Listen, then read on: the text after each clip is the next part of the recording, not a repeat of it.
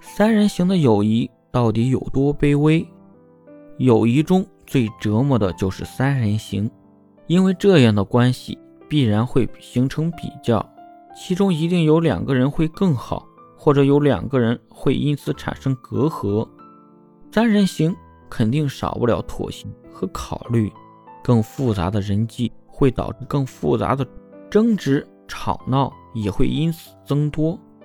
但并不是说三人行的友谊就无法继续维持，只是人要在自己的心中有一个天平，不要让天平太过倾斜，不然关系一定会破败。